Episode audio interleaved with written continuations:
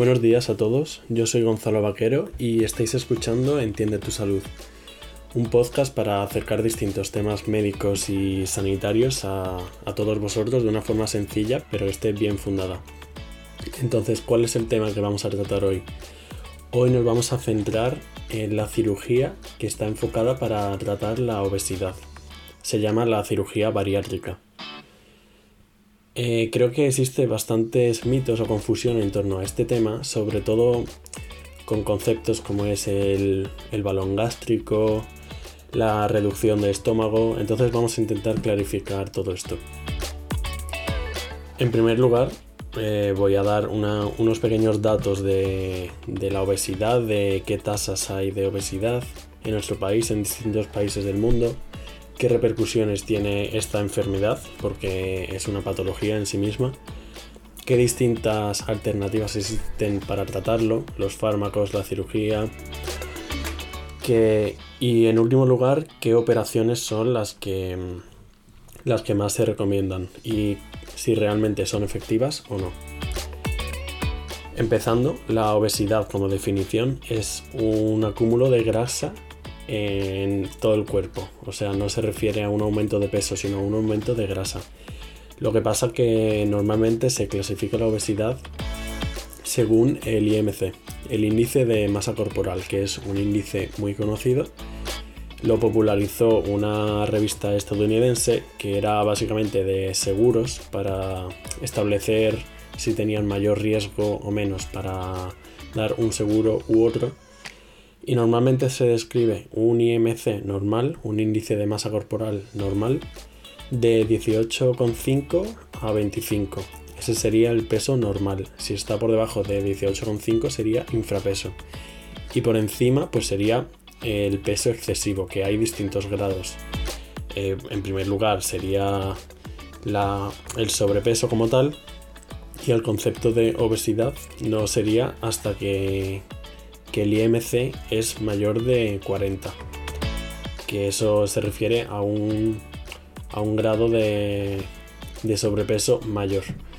Y dentro de la, de la obesidad también encontramos distintos grados y lo que conocemos como obesidad mórbida, que seguro que suena, es grado 3 de, de la obesidad en sí. Y bueno, ya la obesidad mórbida también tiene, tiene grados, porque hay gente que, que con un IMC mayor se considera un grado de superobesidad. Bueno, todo esto es por el IMC. Sin embargo, es cierto que el IMC es solo orientativo.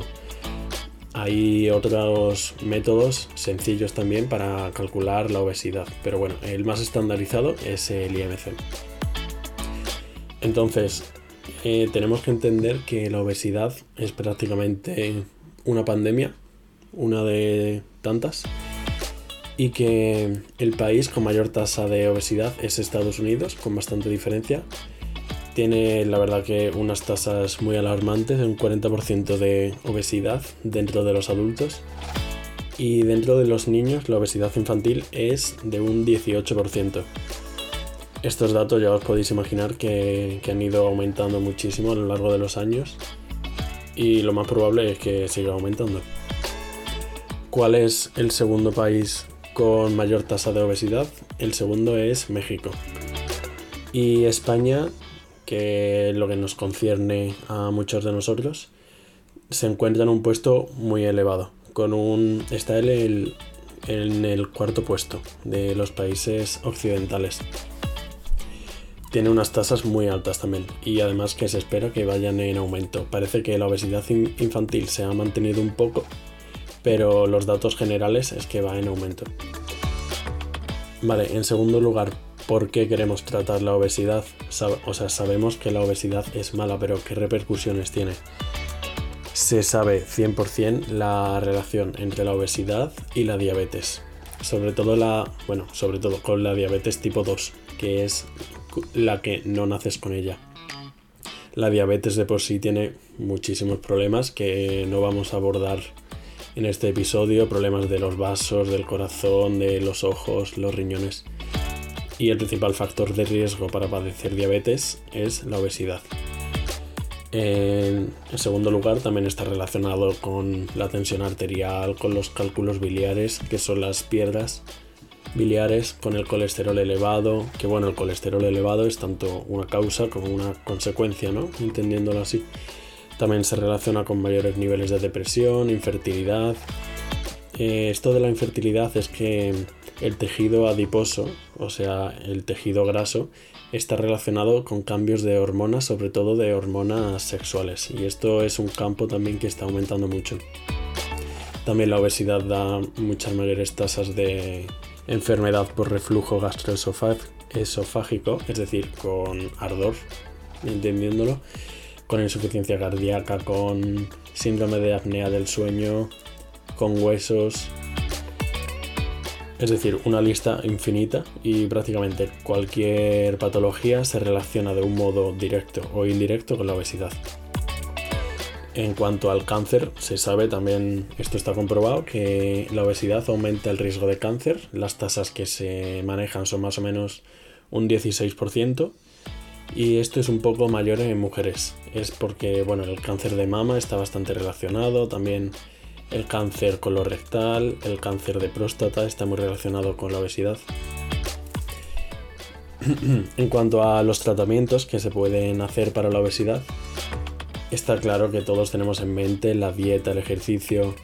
Bien, pues para la obesidad, es decir, un paciente con un IMC mayor de 40, ya no es un paciente con sobrepeso, sino que ya es obesidad, que es un grado bastante alto y además que tiene unos hábitos de vida muy probablemente eh, muy malos y entonces esto les va a condicionar a la hora del tratamiento en el sentido que se sabe que el tratamiento de la dieta, del ejercicio, de los fármacos y del balón gástrico, que después explicaremos, fracasan en un 90%. Se tienen que intentar, evidentemente, y deben ser las primeras medidas. La primera medida para tratar a un paciente con obesidad es el tratamiento dietético. Pero todos estos se sabe que a largo plazo tienen un 90% de fracaso. Y esto es porque ya tienen unos malos hábitos de por sí, eh, algunos efectos rebote. Entonces ahora la persona, porque claro, le supone un gran esfuerzo y al no conseguirlo le disminuye la autoestima, se ve menos capaz Total, que no funciona. Dentro de los fármacos, por citar alguno, no, no lo vamos a hacer muy farragoso, pero de los más famosos es uno que se llama el Orlistat, que su función es inhibir la absorción de las grasas en el intestino. No, no lo inhibe completamente, solo reduce un, hasta un 30%, pero además tiene efectos secundarios porque si no se absorben las grasas, también puede que no absorbamos vitaminas, componentes que sí necesitamos. Y también tiene otros efectos secundarios.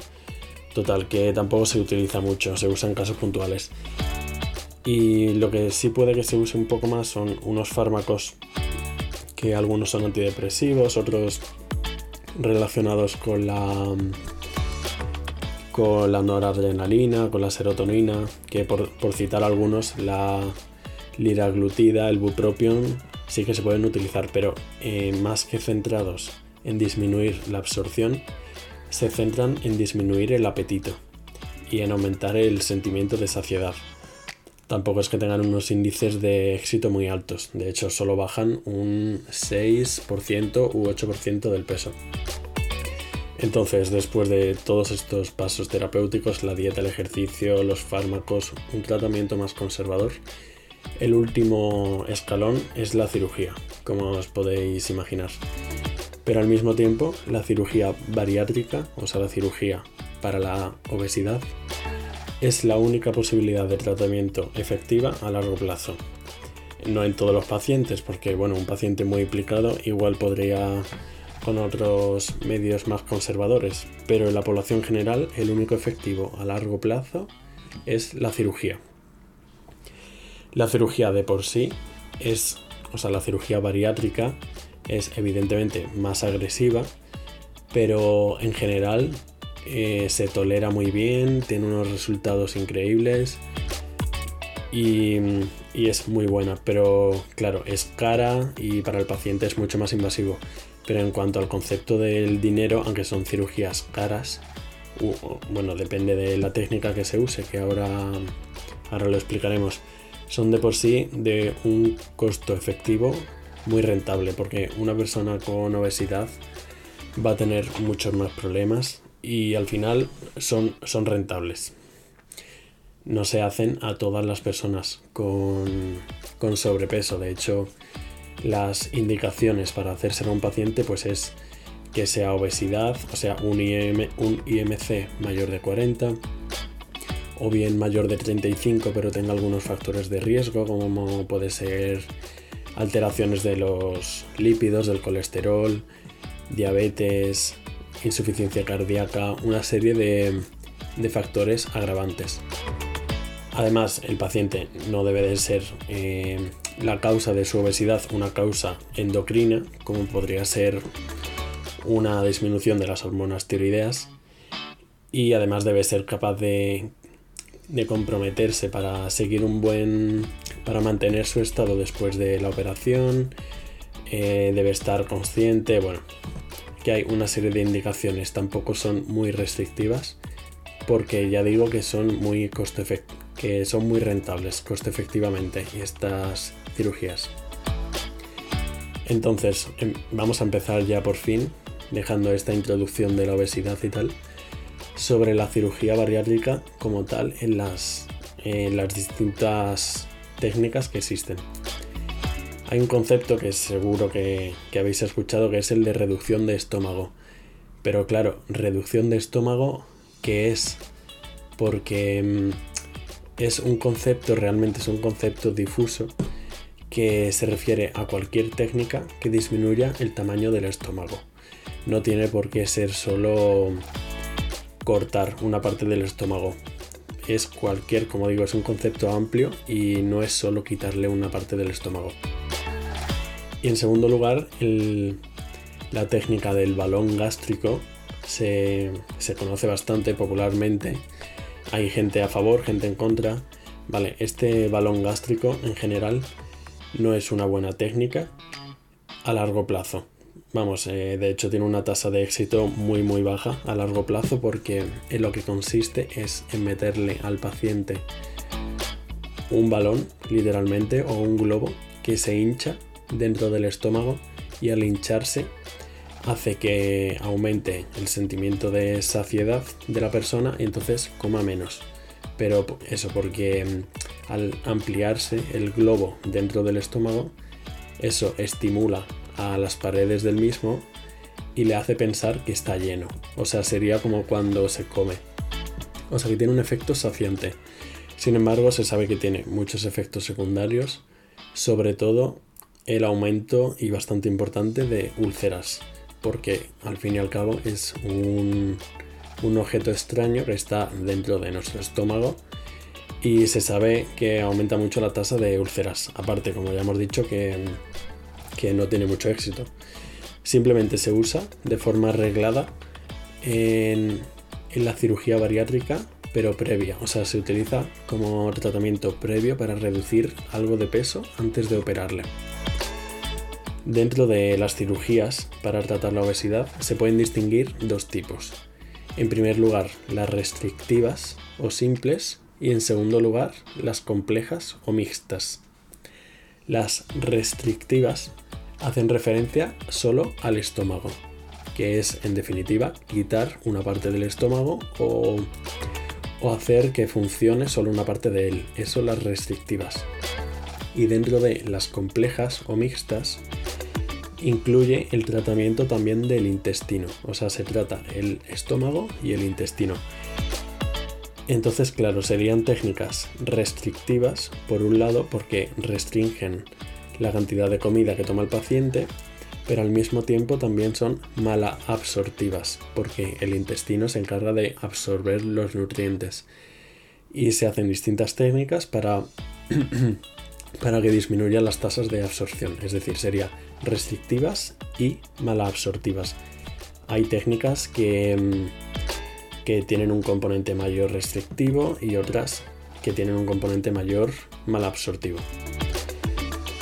También hay que decir que la mayoría de cirugías, bueno, todas las cirugías bariátricas, se hacen ya por la paroscopia, que es una técnica mm, que no deja apenas cicatrices y es, es muy buena.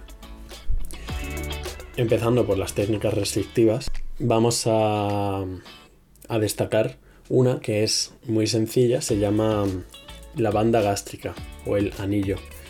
Es una cinta, un anillo que se pone rodeando a la boca del estómago y mm, de lo que consiste es que a la persona, al paciente, le ponen en la piel una cámara para que de aire para que la active y entonces se hinche el anillo que bloquea la entrada al estómago.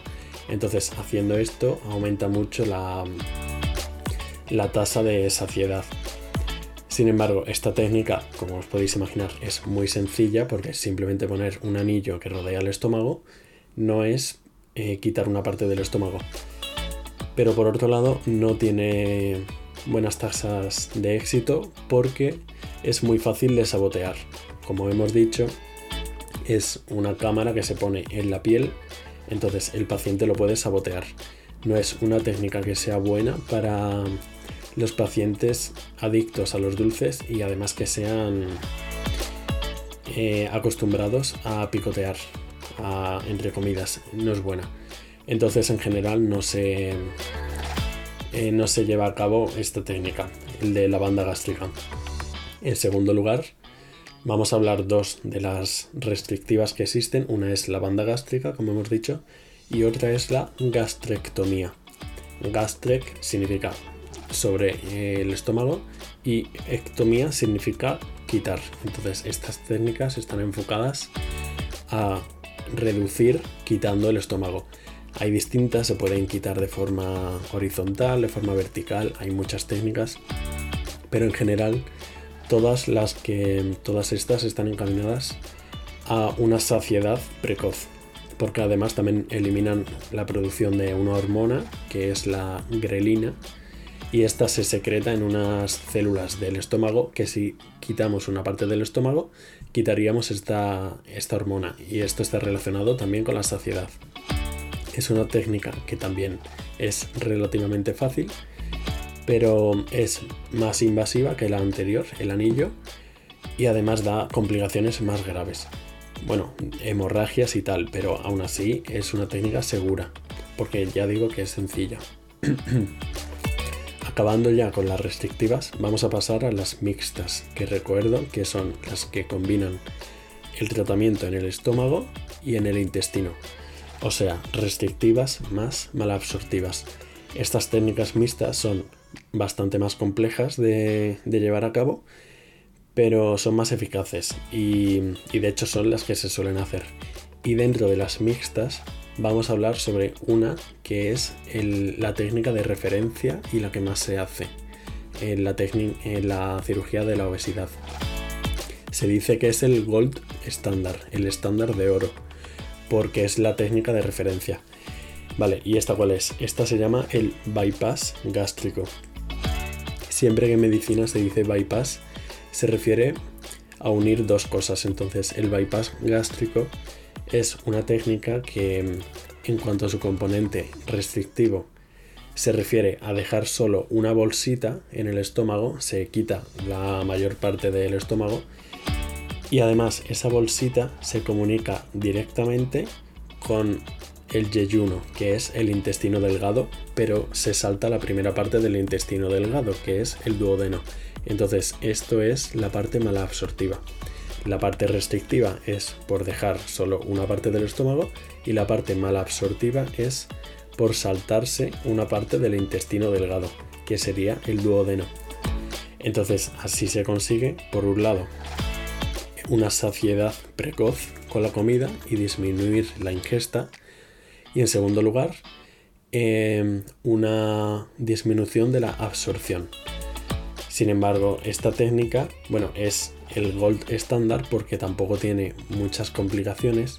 Normalmente las complicaciones en la cirugía de la obesidad están más relacionadas con las absortivas que con las restrictivas, porque las absortivas hacen que no absorbamos las cosas que queramos, como puede ser las grasas, pero también hace que no absorbamos cosas que necesitamos. Entonces pueden dar déficits de nutrientes que sí nos hacen falta. Esta técnica, la del bypass gástrico, es más compleja, pero, pero es la que se hace y ya está muy, muy normalizada. Se hace, no se tarda mucho en hacer y además eh, da una excelente calidad de vida, tiene una escasa morbimortalidad y buenos resultados. El término de morbimortalidad se, se, se refiere a las tasas de enfermedad y de mortalidad asociadas a, a, algo que en este caso pues es el bypass gástrico que como hemos dicho es eh, con muy poca tasa de efectos secundarios y además muy buenos resultados. Esa es, la esa es la técnica mixta por excelencia. También hay otras que son más difíciles de efectuar, tienen un mayor componente mal absortivo, hace que, que no se reduzca tanto el tamaño del estómago, sino que se centren más en disminuir el recorrido que tiene el intestino delgado. Eh, hay distintas indicaciones, se suelen indicar más para superobesos, para personas con malos hábitos, que, que, se sepa que no van a ser muy cumplidores de seguir buenos hábitos de vida después de, de la cirugía porque estas técnicas directamente da igual lo que comas que, no lo vas a absorber. Entonces por eso están más indicados. Eh, por otro lado tienen más efectos secundarios que el bypass gástrico como hemos dicho pero también pueden conseguir eh, mejores tasas de éxito. Algunos efectos secundarios pueden ser la malnutrición proteica la mala absorción de vitaminas que sí necesitamos, sobre todo de, vitaminas liposolubles, que son la K, la E, la D eh, y la G, el tener que tomar fármacos de por vida, el tener diarreas dolorosas, incómodas, que pueden dar problemas como hemorroides o fístulas, también puede dar, se relaciona con, con colelitiasis, que son las piedras en eh, la vesícula biliar, es decir, no son complicaciones que, que sean de una alta mortalidad, pero sí que está relacionada con un aumento de la morbilidad. Morbilidad se refiere a enfermedad y mortalidad a la muerte. Entonces, este es el resumen de las cirugías que existen para tratar la obesidad. Las restrictivas y las malabsortivas, que pueden ser simples o complejas si, si combinan las dos. Dentro de las restrictivas está el anillo gástrico y la gastrectomía. Y dentro de las malabsortivas destacamos sobre todo, bueno, perdón, de las complejas destacamos sobre todo el bypass gástrico, que tiene un componente restrictivo y malabsortivo, pero es sobre todo restrictivo. ¿Cuáles son los resultados una vez que se hace la cirugía bariátrica? Bien, pues los resultados son excelentes. Eh, se considera éxito cuando el paciente disminuye 50% o más del 50% de su peso o, y o disminuir 50% o más del IMC.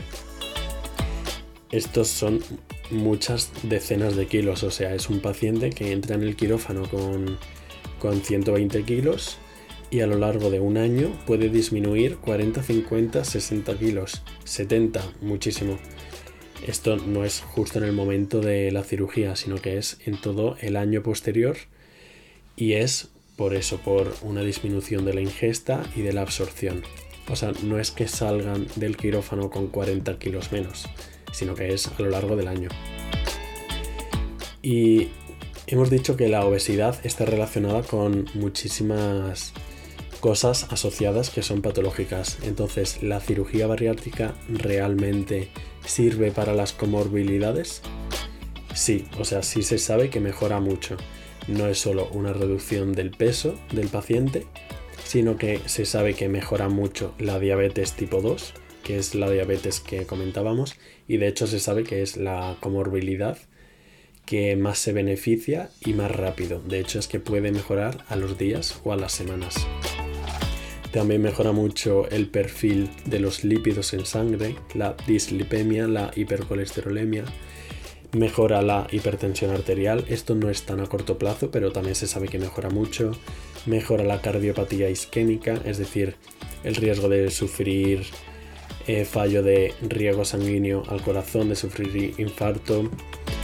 Mejora mucho el síndrome de apnea obstructiva del sueño, de hecho mejora en todos porque está directamente relacionado con la obesidad y en un 80% de los pacientes se les puede quitar el CPAP, que el CPAP es el principal tratamiento para, para el síndrome de apnea obstructiva del sueño. También mejora mucho el perfil psicológico de la persona. Se sabe que la depresión, que está relacionada directa e indirectamente con la obesidad, mejora tras la cirugía. Los pacientes tienen una mayor autoestima, una, una sensación mayor de autocontrol. Entonces nos quedaríamos aquí, chicos. Eh, como hemos dicho, son unos tipos de cirugía que son muy buenos, no tienen muchas tasas de efectos secundarios y además da unos, unos resultados excelentes. Así que aquí nos quedamos. Muchas gracias por quedaros hasta el final. No olvidéis darle a seguir a mi canal Entiende tu salud en la plataforma en la que normalmente escuchéis los podcasts, ya sea Spotify, Anchor, el que sea. Y sobre todo os dejo mi página web en la descripción del canal para que podáis contactarme y hacerme cualquier sugerencia. Muchas gracias.